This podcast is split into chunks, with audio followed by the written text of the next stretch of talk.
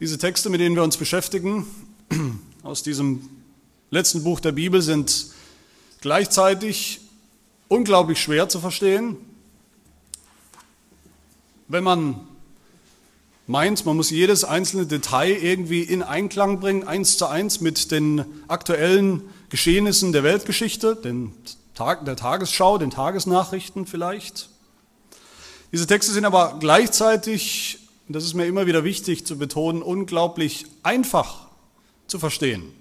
Wenn wir uns von ihren Bildern und, und Symbolen und Anklängen an andere biblische Geschichten, vor allem im Alten Testament, an die Hand nehmen lassen, leiten lassen, dann verstehen wir, worum es eigentlich geht.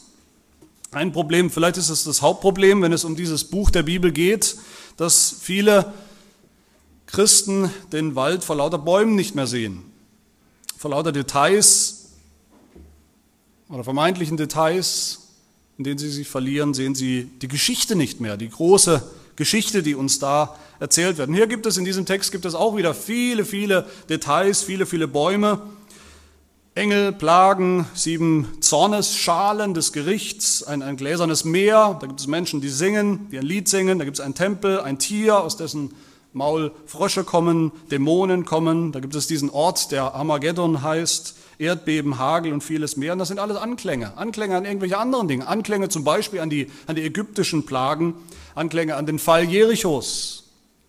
So fällt die Stadt wie die, Fall, wie die Stadt Jericho. Anklänge an die, an die Heuschrecken, äh, Heuschreckenplage des Propheten Joel, an die Erscheinung Gottes auf dem Berg Sinai, an die Erdbeben, die die Gemeinden damals in Kleinasien sehr wohl kannten, die es immer wieder gab und vielleicht sogar ein Erdbeben an den, den, den Ausbruch des, des Vulkans Vesuv, den man nachweisen kann auf eine Zeit ungefähr vor, kurz vor Abfassung dieses Buches. Ein Erdbeben oder ein Vulkanausbruch. All das finden wir darin. Aber was ist der Wald? Bei all diesen Bäumen, bei all diesen Details. Was ist die eine Botschaft von all dem für uns heute? Das ist die Frage. Und der Wald ist nichts anderes als die Geschichte, wie Gott sein Volk rettet, wie Gott uns rettet. Und diese Geschichte ist wieder mal gekleidet in, in, wunderbare Bilder, in eine Bildersprache, die wir richtig äh, verstehen müssen, nämlich an diesem, in diesem Fall das Bild des Exodus. Der Exodus, der größere Auszug, der größte, der endgültige Auszug des Volkes Gottes aus der Gefangenschaft. Das ist der Baum, der Wald, Entschuldigung, der Wald, der all diese Bäume miteinander verbindet. Ich denke, wir erinnern uns alle, wir wissen alle, worum es in diesem ursprünglichen Exodus ging. Der Exodus, der Auszug des Volkes Israel aus Ägypten. Ich denke, ich übertreibe nicht, wenn ich sage, im Alten Testament ist dieser Exodus das wichtigste Heilsereignis schlechthin. Die wichtigste Heilsgeschichte im Alten Testament ist der Exodus. Immer wieder wird der Exodus als wichtigste Heilsgeschichte kommentiert und zitiert. Im Alten Testament und dann eben auch im Neuen Testament. Und wie der Exodus im Alten Testament damals wie er besteht oder bestand zunächst aus einem Auszug aus Ägypten natürlich, dann einem Durchzug durch das Rote Meer hindurch und dann einem Einzug, nämlich dem Einzug ins gelobte Land. So sehen wir das auch hier und wollen uns diese drei Elemente anschauen. Hinter all den Bäumen, die wir sehen, und manche von diesen Bäumen werde ich gar nicht erwähnen, manche von diesen Details, aber wir werden auch hier sehen einen Auszug, nämlich unseren Auszug, unseren Durchzug und unseren Einzug. Und zum Ersten, wo sehen wir eigentlich hier, dass es um einen Auszug geht, dass es überhaupt um einen Exodus geht? Wo sehen wir das? Ein Exodus ähnlich oder irgendwie, der irgendwie verglichen oder irgendwas zu tun hat mit dem Exodus aus Ägypten. Wo sehen wir das? Wo heraus führt Gott sein Volk hier, von dem die Rede ist? Wo führt Gott uns heraus eigentlich? Was sehen wir hier? Wir sehen Johannes in dieser Vision, er sieht, wie das Volk Gottes auf der Erde lebt, auf der Erde, wo noch das Tier herrscht. Vers 2, von dem wir viel gehört haben. Das Tier herrscht, es ist der Herrschaftsbereich dieses Tieres. Das Tier ist ein böser Herrscher, ein Herrscher, der fordert, dass sein Bild angebetet wird von allen, von allen seinen Untertanen. Das Tier stellt sich selbst hin als eine Art Ersatzgott. Und das Tier, wir erinnern uns, und das wird auch hier nochmal gesagt, das Tier hat den Menschen, die ihm nachfolgen, die ihn anbeten, die es anbeten, das Tier ein Zeichen gegeben, ein Mahlzeichen gegeben. Und wir erinnern uns, was ist dieses Mahlzeichen? Ein Mahlzeichen ist eigentlich das Zeichen, ein, ein, ein Brandmal, sagen wir auch heute, was man den Sklaven aufgebrannt hat. Die Sklaven wurden gebrandmarkt mit so einem Mahlzeichen. Das ist ein Zeichen der Sklaverei, das Mahlzeichen.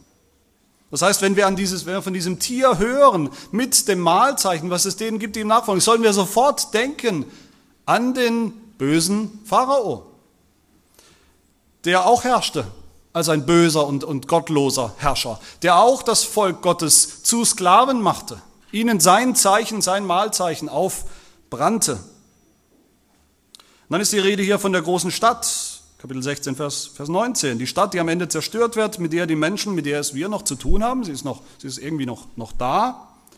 Das ist die große Stadt Babylon. Babylon ist eigentlich nur ein anderer Name für Ägypten. Der Exodus, dass es um einen Exodus, einen Auszug geht, das wird dann ausdrücklich auch in Kapitel 18 von der Offenbarung, wo wir, also das Volk Gottes, wo wir aufgefordert werden, ausdrücklich diese Stadt, Babylon, die ist wie ein Ägypten, diese Stadt zu verlassen, auszuziehen. Kapitel 18, Vers 4 spricht Gott zu uns, zu seinem Volk, geht hinaus aus ihr. Das ist euer Exodus. Geht hinaus, zieht hinaus aus ihr, mein Volk, damit ihr nicht ihrer Sünden teilhaftig werdet und damit ihr nicht von, ihnen, von ihren Plagen empfangt. Geht hinaus, zieht hinaus. Aus Babylon herauszuziehen ist ein Exodus. Und dann hören wir in diesem Text mehrfach davon, in dem wir gerade gelesen haben, in diesen zwei Kapiteln, dass diese Menschen auf der Erde, die gottlosen Menschen und die gottlosen Herrscher, dass sie nicht Buße tun. Immer wieder passiert was, immer wieder gibt es ein Gericht, ein neues Gericht und sie tun nicht Buße. Immer wieder neu. Und sie wollen Gott nicht die Ehre geben, heißt es ausdrücklich. Trotz aller Zeichen, trotz aller Wunder, trotz aller Gerichte, die Gott tut, will das Tier das Volk Gottes nicht ziehen lassen. Woran erinnert uns das? An die Exodus-Geschichte. An die Geschichte vom Pharao, vom Pharao, der immer wieder beschrieben wird, der scheinbar Buße tut und sagt, okay, okay, ich werde das Volk Gottes ziehen lassen unter den Plagen, unter den Gerichten. Und dann überlegt er sich doch anders und tut keine Buße und lässt diese Sklaven nicht ziehen. Wir lesen sogar in Exodus, wie Gott das Herz dieses Pharaos, des bösen Pharaos, verhärtete. Gott hat das getan. Warum? Damit er sich an diesem Pharao verherrlichen kann. Um seine Wunder zu tun, um sich an ihm zu zeigen, wie er ist, nämlich gerecht und heilig. So wie es Paulus, der Apostel Paulus in Römer 9 schreibt, die Schrift sagt zum Pharao, eben dazu habe ich dich aufstehen lassen, dass ich an dir meine Macht erweise, auf dass mein Name verkündigt werde auf der ganzen Erde. Und ein Echo davon hören wir hier in unserem Text in dem sogenannten Lied des Mose. Da hören wir Vers 4. Wer sollte dich nicht fürchten, o Herr, und deinen Namen nicht preisen? Denn du allein bist heilig. Deine gerechten Taten sind offenbar geworden. Wie damals beim Pharao, so jetzt. In, dieser ersten Strophe, in der ersten Strophe von diesem Lied des Mose, da singen die Heiligen, sie besingen die, die Gerechtigkeit, die Heiligkeit Gottes im Gericht wie damals über die Ägypter, über den Pharao, so eben jetzt über dieses Tier. Überhaupt natürlich, dass wir hier, dass hier die Rede ist von dem Lied des Mose. Es könnte keinen deutlicheren Anklang geben an den Exodus. Das Lied des Mose ist das Lied, was das Volk Gottes gesungen hat nach dem Auszug aus Ägypten.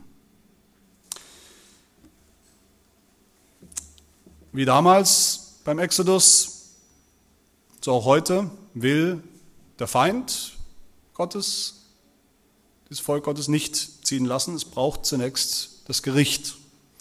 Und so hören wir vom Gericht. Wir hören von den sieben vollkommenen Schalen des Zornes Gottes, voll bis zum Rand mit dem Zorn Gottes und mit Gericht. Und diese sieben Zornesschalen sind, wir haben das gelesen und ich denke, wir alle wissen und instinktiv ist uns das klar, die sind nichts anderes als eine Neuauflage der zehn Plagen in Ägypten oder über den Pharao und die Ägypter. Das heißt wörtlich in Vers 1 hier, die Engel haben die sieben letzten Plagen, wörtlich muss man sagen, die sieben endgültigen Plagen, von denen die zehn Plagen in Ägypten eigentlich nur ein Vorbild waren. Jetzt sind sie wirklich da. Das, worauf alles hingedeutet hat, jetzt ist es da. Mit ihnen heißt es, ist der Zorn Gottes vollendet, zum Ziel gekommen. Vielleicht ist das schön und gut, das zu sehen. Ja, das hat irgendwas miteinander zu tun, unser Exodus und der Exodus damals. Vielleicht ist es aber ein bisschen noch vielleicht zu theoretisch, vielleicht nicht richtig greifbar für euch, was wir hier hören und sehen, dass Gott diese Plagen bringt über unsere Feinde, damit wir ausziehen können aus unserem geistlichen Babylon, aus dem Wirkungsbereich des Tieres. Was ist damit gemeint eigentlich konkret für uns? Was bedeutet das für uns? Wer ist dieser Feind? Was ist unser Ägypten, wenn wir so wollen? Was ist unsere Stadt Babylon, mit der wir es zu tun haben? Klassisch, das habt ihr vielleicht schon mal gehört, beschreiben wir, beschreibt die Bibel unseren Feind, den Feind von allen, die an Gott glauben, von allen, die Jesus nachfolgen, als einen dreifachen Feind, nämlich den Teufel, die Welt und das Fleisch. Und diese drei arbeiten zusammen, diese drei arbeiten immer gegen uns, gegen Gott als eine Art unheilige Dreieinigkeit, die uns gefangen hält. Der Teufel, die Welt und das Fleisch. Und wir sehen in, der Bibel immer wieder, dass, dass dieser Feind oder diese Dreieinigkeit von Feinden, dass das unser eigentliches Problem ist, unser eigentlicher Kampf. Das ist konkret der Feind, mit dem wir es zu tun haben. Der Apostel Paulus schreibt im, im Epheserbrief Kapitel 2 ganz bekannte Verse, da schreibt er über uns, dass wir tot waren durch Übertretungen und Sünden, in denen ihr, sagt er, einst gelebt habt nach dem Lauf dieser Welt. Die Welt. Gemäß dem Fürsten, der in der Luft herrscht, dem Geist, der jetzt in den Söhnen des Ungehorsams wirkt unter ihnen führten auch wir alle eins unser Leben in den Begierden unseres Fleisches, dem wir den Willen des Fleisches und der Gedanken taten. Und wir waren deshalb, um das alles zusammenzufassen, sagt Paulus, waren wir von Natur Kinder des Zorns, des Zornes Gottes, wegen dieser drei Feinde.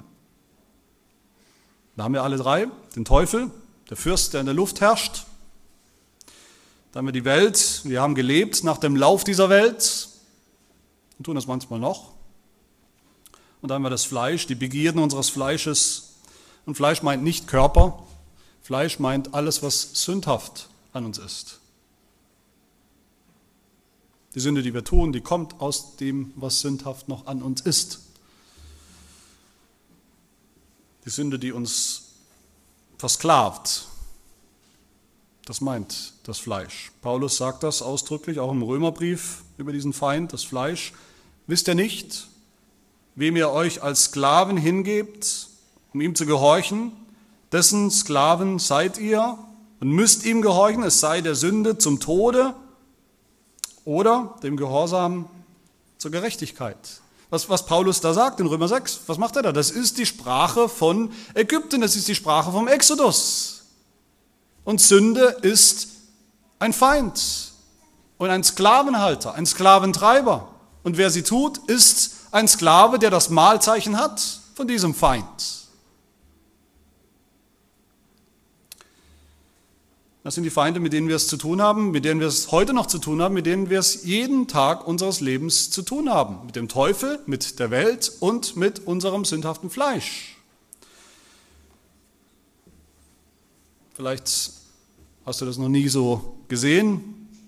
Vielleicht denkst du sogar, du glaubst zwar vielleicht nicht so richtig an Gott, aber deshalb bist du noch lange nicht versklavt, noch lange nicht ein Sklave der Sünde und des Teufels in der Welt. Doch, wir sind das. Wir sind alle von Hause an, von Anfang an Sklaven der Sünde und der Welt und des Teufels.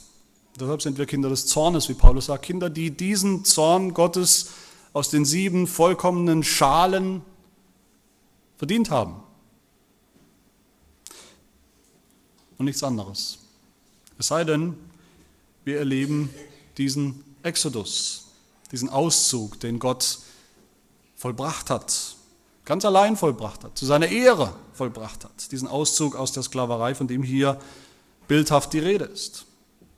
Und was hat Gott getan? Was für einen Auszug hat er vollbracht für uns? Hat er möglich gemacht für uns? Was hat er getan? Damals in Ägypten hat Gott das Rote Meer geteilt. Er hat die Ägypter, die Armee der Ägypter ins, ins, ins Wasser laufen lassen und ertrinken lassen in den Fluten des Gerichts. Und genauso sehen wir hier, hat er auch unsere Feinde, den Teufel, die Welt, die Sünde, vernichtet mit diesen Schalen seines Zornes und des Gerichts, vernichtet in den Fluten des Gerichts.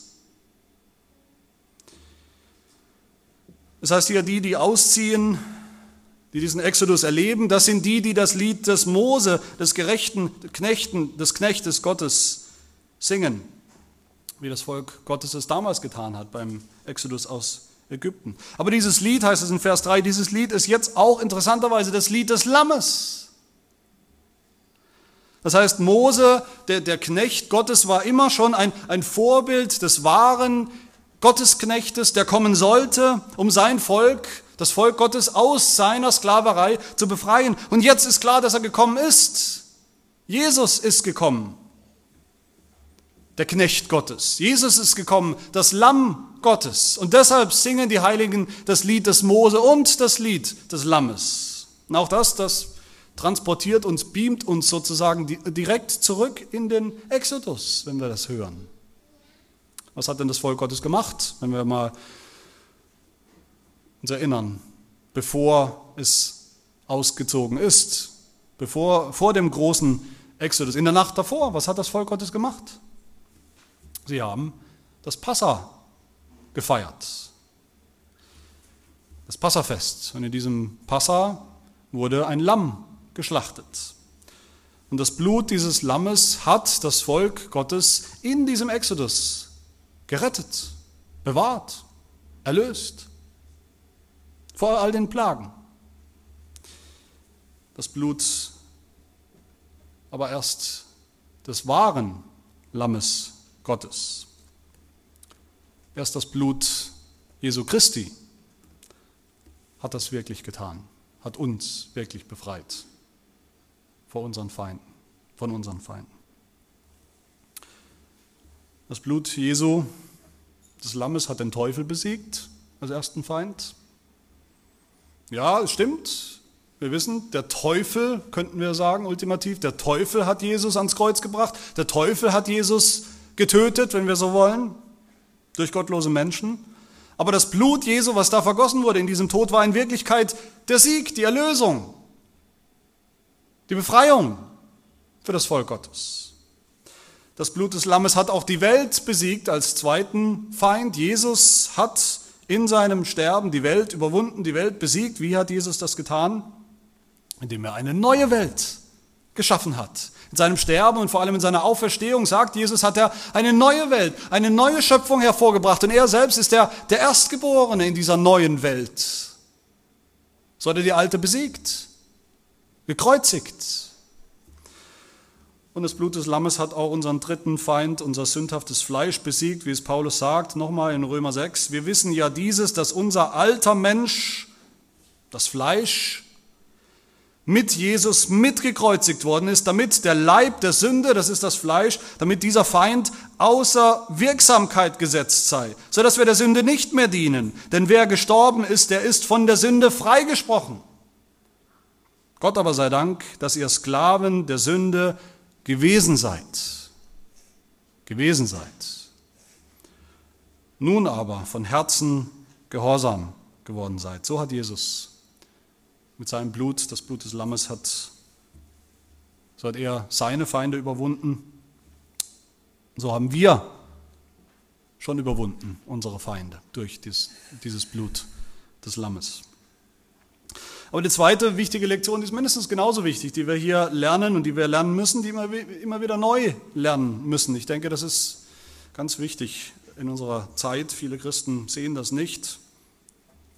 Nämlich mit dem Auszug.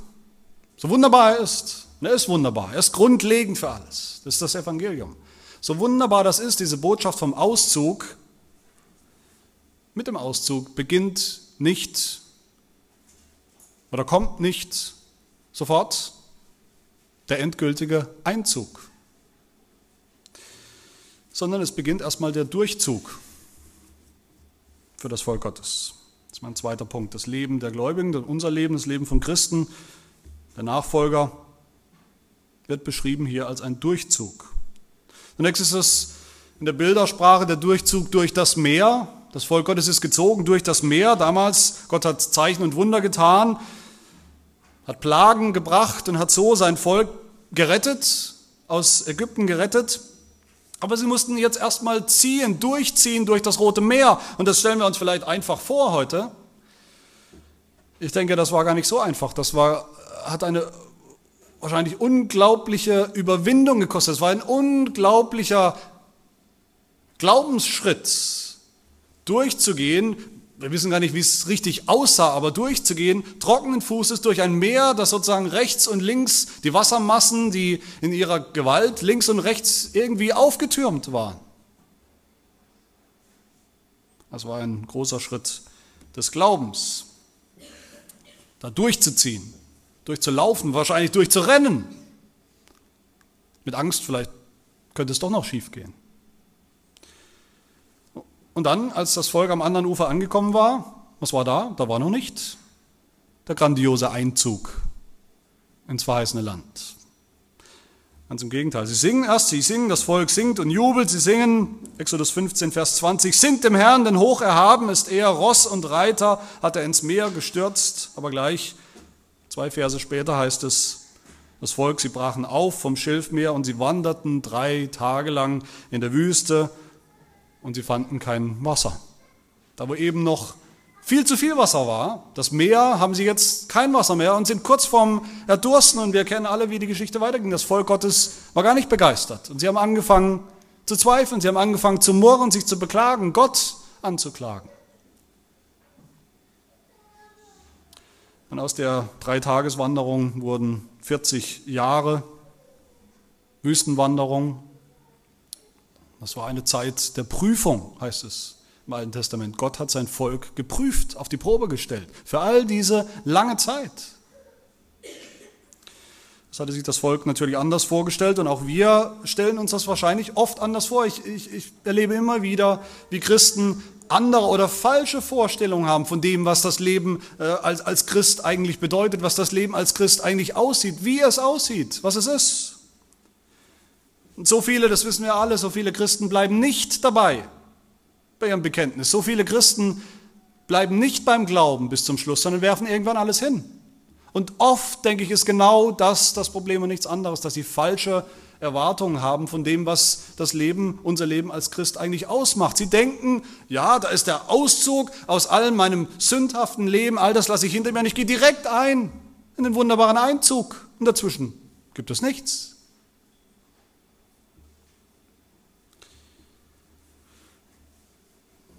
Dazwischen liegt aber der Durchzug. Dazwischen liegt eine Wanderung durch die Wüste, eine Pilgerschaft, eine Zeit der Prüfung des Glaubens. Aber es muss uns nicht frustrieren, es darf uns nicht frustrieren, es ist kein Frustgeschäft, auch das gehört zur guten Nachricht, nämlich für diese Zeit, für diesen Durchzug, für diese Zeit der Pilgerschaft, der Wüstenwanderung, dafür gibt uns Gott ja hier in diesem in dieser Bildersprache mehr als genug Ermutigung und Kraft, das anzunehmen und diesen Weg zu gehen. Er gibt uns Ermutigung, wenn wir zurückschauen mal hier im, im Text auf dieses Meer, das Meer, durch das wir gezogen sind, bildlich. Gerade noch sind wir durch dieses Meer hindurchgezogen, das bedrohliche Meer, das Meer, das wir, wir wissen, das Meer, in dem das Tier wohnt, das Meerungeheuer wohnt, das Meer des Gerichts. Und Vers 2, jetzt ist es plötzlich ein gläsernes Meer. Es ist ein Meer, das Gott gestillt hat, ein Meer, das Gott befriedet hat. Ein ruhiges, ein stilles Meer. Gott hat uns bewahrt in diesem Durchzug durch das Meer, hat uns, er wird uns auch bewahren im Gericht, vor dem Gericht, vor den Plagen. Er wird uns bewahren, selbst im Martyrium wird er uns bewahren, sehen wir hier. Vers 6 von Kapitel 16 werden wir wieder erinnert. Das Blut der Heiligen und Propheten haben sie vergossen und werden sie vergießen. Bis zum Schluss wird es das geben. Blutvergießen derer, die dem Lamm nachfolgen. Auch nach dem Auszug, nach unserem wunderbaren Auszug passiert das noch. Auch uns passiert das noch. Aber in all dem bewahrt uns Gott. In diesem Durchzug bewahrt Gott sein Volk vor allen Gefahren durch seinen mächtigen Arm, wie es beim Propheten Jesaja heißt. Wir haben das eingangs gelesen zu Beginn des Gottesdienstes. Wache auf, wache auf, ziehe Stärke an, du Arm des Herrn, erwache wie in den Tagen der Vorzeit. Bei den Geschlechtern der Urzeit bist du nicht der, welcher Rahab zerschmettert und den Drachen durchbohrt hat. Bist du nicht der, welcher das Meer, die Wasser der großen Flut trockengelegt und die Tiefen des Meeres zu einem Weg gemacht hat, damit die Erlösten hindurchziehen konnten? Er ist der Wegbereiter für sein Volk für unseren Durchzug. Gott bewahrt uns in diesem Durchzug vom, vom Heil, das wir schon haben, bis hin zu der Vollendung des Heils, die wir noch nicht haben, die noch auf uns wartet, im Himmel, in der Herrlichkeit, im verheißenen Land. Er bewahrt uns vor unseren Feinden, wieder denselben Feinden. Er bewahrt uns vor dem Teufel, auf diesem Durchzug bewahrt uns Gott vor dem Teufel. Wir haben schon gehört, wir, die wir glauben, die wir heute glauben an Jesus Christus, wir gehören zu den 144.000, die, was sind, die versiegelt sind. Versiegelt, sodass da nichts mehr schiefgehen kann, dass wir ankommen am Ende. Wir sind versiegelt, wir sind ultimativ bewahrt von Gott. Niemand, nichts kann uns aus seiner Hand reißen. Wir haben schon das Mahlzeichen des Lammes. Wir haben das Zeichen der Taufe. Das Zeichen, das uns, das Bundeszeichen, das uns unterscheidet von allen anderen, von allen Heiden, Heidenvölkern. Das Zeichen, das uns erinnert, wir gehören schon jetzt zu Gott in Jesus Christus. Und er bewahrt uns auch vor der Welt. Die Welt kann uns nichts tun, wird uns ultimativ nichts tun, wenn wir uns auch unbefleckt halten, wie wir gehört haben, unbefleckt von der Hure Babylon und ihren Götzen. Wenn wir es, wie es hier in Vers 15 heißt, wenn wir wachen und unsere Kleider bewahren, unsere Kleider rein bewahren. Und auch das Fleisch, die Sünde, die noch in uns wohnt, kann uns am Ende nichts tun. Kann uns das Heil nicht nehmen. Die Sünde, die wir noch tun, kann uns das Heil nicht nehmen, wenn wir kämpfen in diesem Kampf durch den Heiligen Geist, wenn wir die Taten des Fleisches töten. Das sollen wir. Das dürfen wir und das können wir durch seine Kraft. Und in diesem Durchzug brauchen wir nichts nötiger als das Gebet. Da findet das Gebet seinen Platz. Nicht im Auszug, nicht im Einzug, sondern im Durchzug. Auf der Pilgerschaft, der Wüstenwanderung. Da hat das Volk Gottes immer schon gefleht, und gebetet. Und das macht auch Sinn. Wir sollen in dieser Zeit beten und flehen, dass Gott uns bewahrt vor unseren Feinden, dass er uns bewahrt vor der Versuchung des Teufels und der Welt und des Fleisches.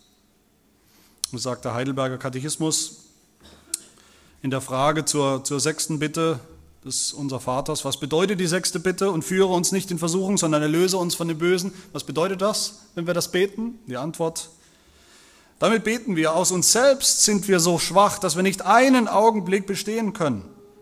Auch hören unsere erklärten, erklärten Feinde, der Teufel, die Welt und unser eigenes Wesen, unser Fleisch, da haben wir sie wieder, hören nicht auf, uns anzufechten. Sie haben noch nicht aufgehört, sie hören noch nicht auf in diesem Durchzug. Sie hören nicht auf, uns anzufechten. Darum erhalte und stärke uns durch die Kraft deines Heiligen Geistes, dass wir ihnen fest widerstehen und in diesem geistlichen Streit nicht unterliegen, bis wir endlich den völligen Sieg davontragen. Das Volk Gottes ist also auf, auf diesem Durchzug und ist es schon seit 2000 Jahren. 2000 Jahre Wüstenwanderung und wir, wie lange unser Leben auch schon sein mag, wie lange unser christliches, gläubiges Leben vielleicht schon sein mag, auch wir sind unterwegs als Pilger durch die Welt. Noch, aber wir sehen hier auch drittens und letztens den wunderbaren Einzug, der uns bevorsteht. Den Einzug, der all das wert macht. Wir müssen uns das vorstellen. Johannes sieht ja, wie die Heiligen, wie die, die überwinden, das Tier überwunden haben, wie sie am gläsernen Meer stehen.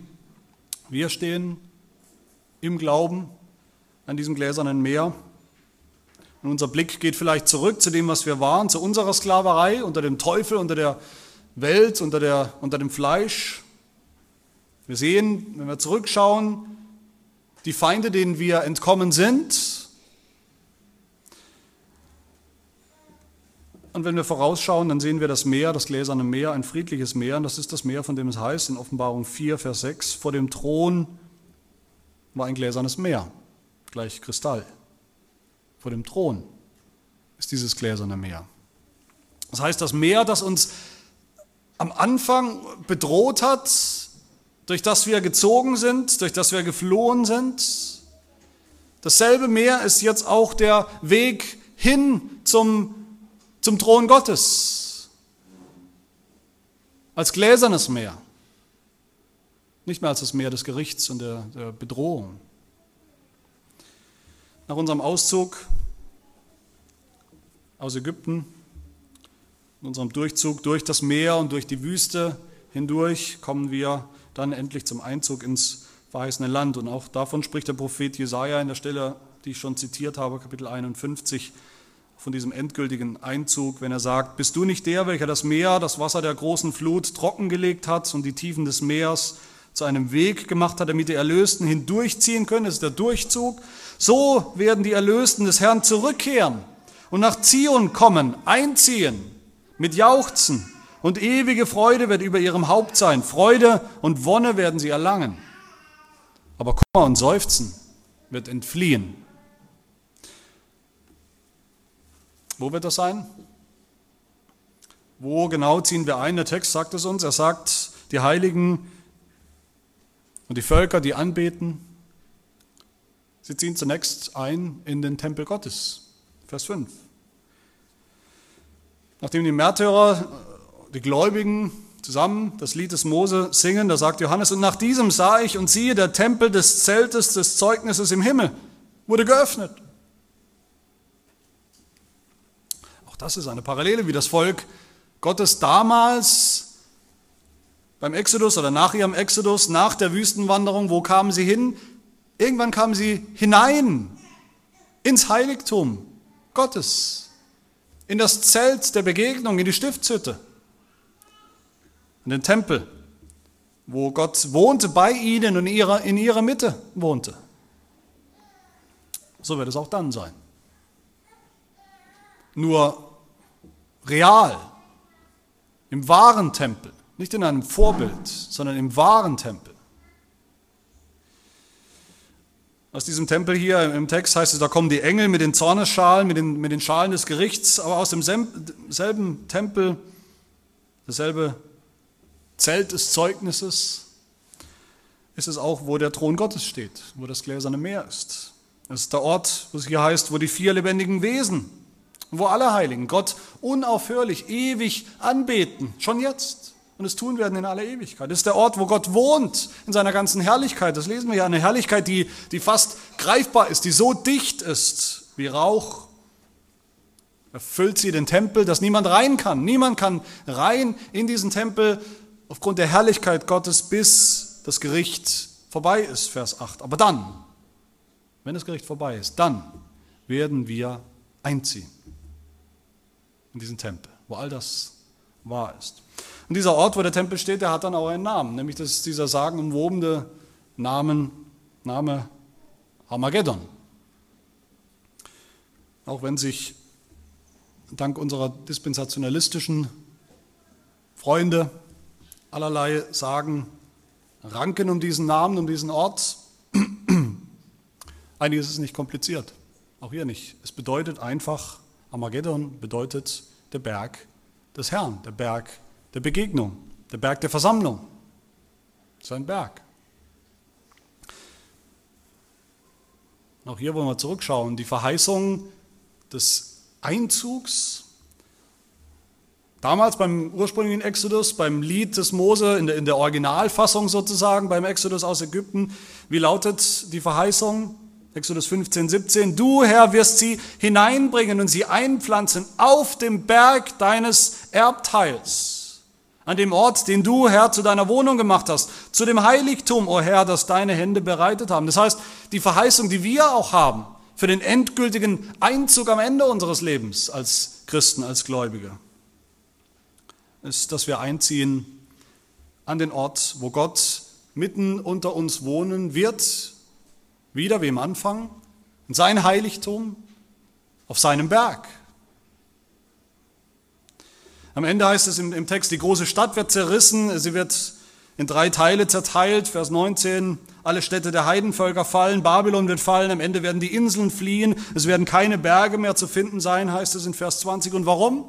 Weil dann nur noch der Berg des Herrn bestehen wird. Kein anderer Berg, der es mit ihm aufnimmt, der ihn äh, bekämpft, der, der, der die Feinde Gottes beherbergt, der Konkurrenz machen will oder kann, dem Berg Gottes. Und auf diesem Berg, auf diesem einzigen Berg, diesem Armageddon, der übrig ist, dem Berg Zion, das ist nichts anderes als der Berg Zion,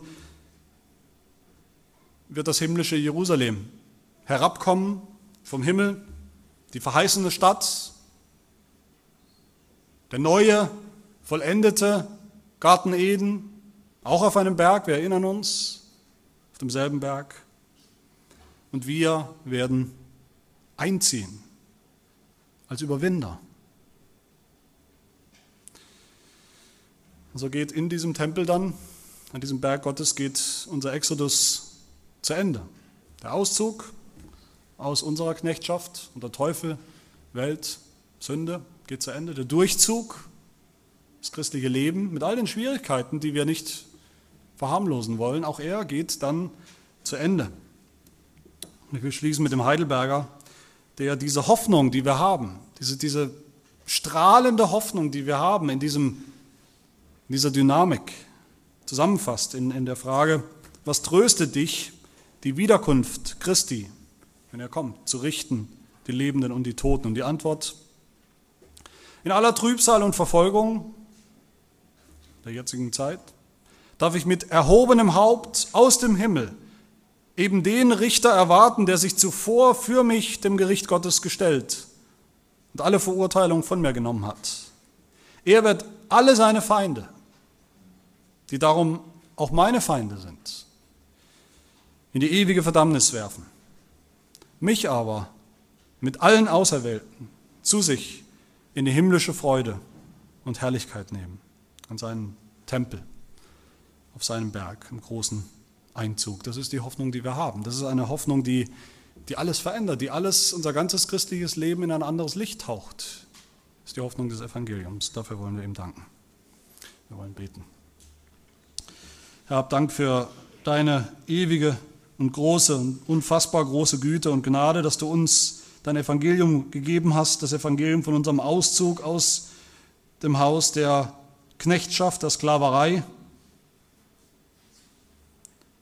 und das Evangelium vom Einzug in das himmlische Heiligtum, in deine Wohnung, was noch aussteht, wonach wir uns sehnen, wonach wir uns ausstrecken, was wir herbeisehnen. Und Herr, wir bitten dich um die Gnade, um deine Gnade, dass das, was wir gehört haben, in unseren Herzen bleibt, dass wir bereit sind und bereit werden für unsere Pilgerschaft, für unsere Wüstenwanderung, für unsere Prüfung des Glaubens, für unser christliches Leben, dass wir unser Kreuz tragen, ja, unser Kreuz tragen, aber dass wir es fröhlich tun in dieser Zeit des Durchzuges durch unsere Wüste. Und dass wir es tun im festen Glauben und Vertrauen, dass du dein Volk niemals losgelassen hast, damals nicht und heute nicht, dass du die Bundestreue, die du uns geschworen hast, nicht brichst und dass du alle deine Verheißungen wahrmachst. Die Verheißung des Auszuges und des Durchzuges und des Einzuges in und durch deinen Sohn Jesus Christus. Amen.